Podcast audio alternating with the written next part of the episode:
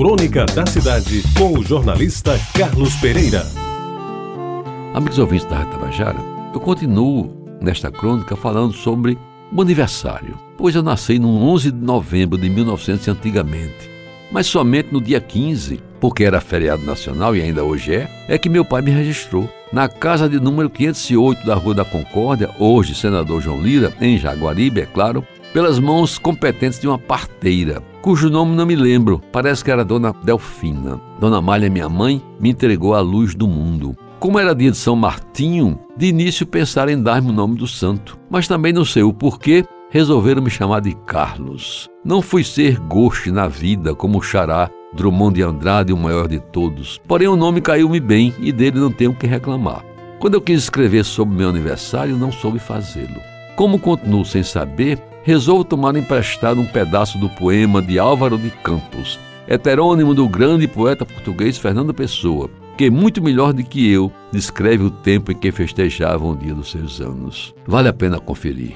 No tempo em que festejava o dia dos meus anos, eu era feliz e ninguém estava morto. Na casa antiga, até eu fazer anos, era uma tradição de há séculos, e a alegria de todos e a minha estava certa como uma religião qualquer. No tempo em que festejava o dia dos meus anos, eu tinha a grande saúde de não perceber coisa nenhuma, de ser inteligente para entre a família e de não ter esperança do que os outros tinham por mim. Quando vinha ter esperanças, já não sabia ter esperanças. Quando vinha olhar para a vida, perder o sentido da vida. O que eu sou hoje é como a umidade no corredor do fim da casa, pondo grelado nas paredes. O que eu sou hoje e a casa dos que me amaram treme através das minhas lágrimas, o que eu sou hoje é terem venido à casa é terem morrido todos, é estar eu sobrevivente a mim mesmo, como um fósforo frio.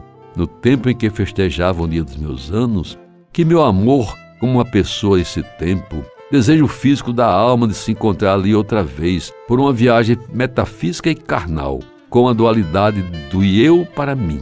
Comer o passado como pão de fome, sem tempo de manteiga nos dentes. Vejo tudo outra vez, com uma nitidez que me cega para o que há aqui. A mesa posta com mais lugares, com melhores desenhos na louça, com mais copos, o aparador com muitas coisas, doces, frutas, o resto na sombra debaixo do alçado. As tias velhas, os primos diferentes, e tudo isso era por minha causa, ao tempo em que festejava o dia dos meus anos. E eu digo aqui agora, e haja lembrar o Grupo Escolar Santo Antônio, as aulas de Dona Durvalina Falcão, a minha primeira professora, as missas dos domingos na Igreja do Rosário, das peladas no Campinho da Cruzada, de Frei Albino, de Caju e João Heráclito, da árvore que plantei no jardim do Grupo Isabel Maria das Neves, do Liceu Paraibano de Dona Daura Santiago Rangel e por aí afora. Portanto, amigos ouvintes, no dia 11 já não fiz anos, estou durando. A mim somam-se dias, serei velho quando for, mais nada mas confesso que há ainda muito a relembrar.